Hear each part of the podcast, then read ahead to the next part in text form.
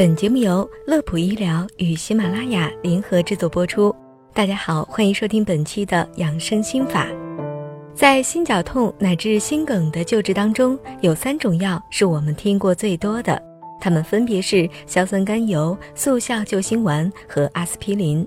不少了解急救知识的朋友都知道，在发生急性心梗时，硝酸甘油应该舌下含服，阿司匹林应该嚼碎服用。但是在什么样的情况下选用何种药物，可能就不甚了解了。我们将通过三期内容，对于这三种药的使用方法来进行讲解。那么今天这是第二期，我们将为大家介绍服用阿司匹林的注意事项。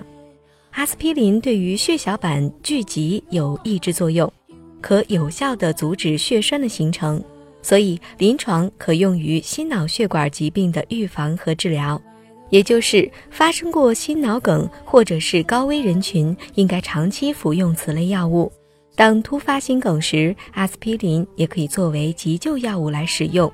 但是特别提醒大家，由于其起效时间相对于硝酸甘油和速效救心丸较长，所以建议在手边没有这两种药物的时候再选择阿司匹林。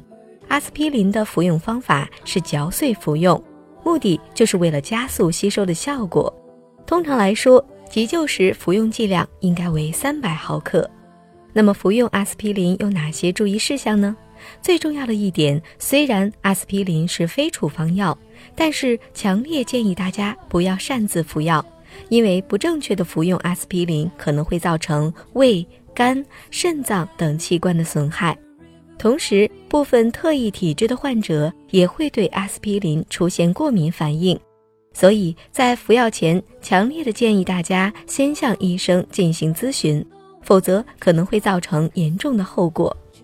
第二点，阿司匹林是一种容易受潮的药物，受潮之后容易水解成水杨酸和醋酸，具有浓度较高的酸性，对于胃肠道的刺激大幅增加。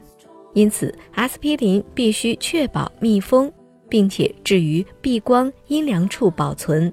所以建议大家，阿司匹林应该放置于玻璃瓶内密封保存，不要用纸盒、纸袋，而且最好一次不要买太多。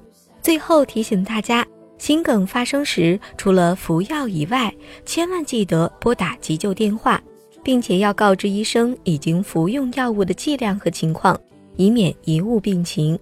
本期为大家介绍的是阿司匹林服用的注意事项，后续我们还将继续对于速效救心丸的使用方法进行讲解，欢迎您继续关注收听。最后，乐普医疗健康调频，祝您工作安心，生活顺心。我们下期节目再会。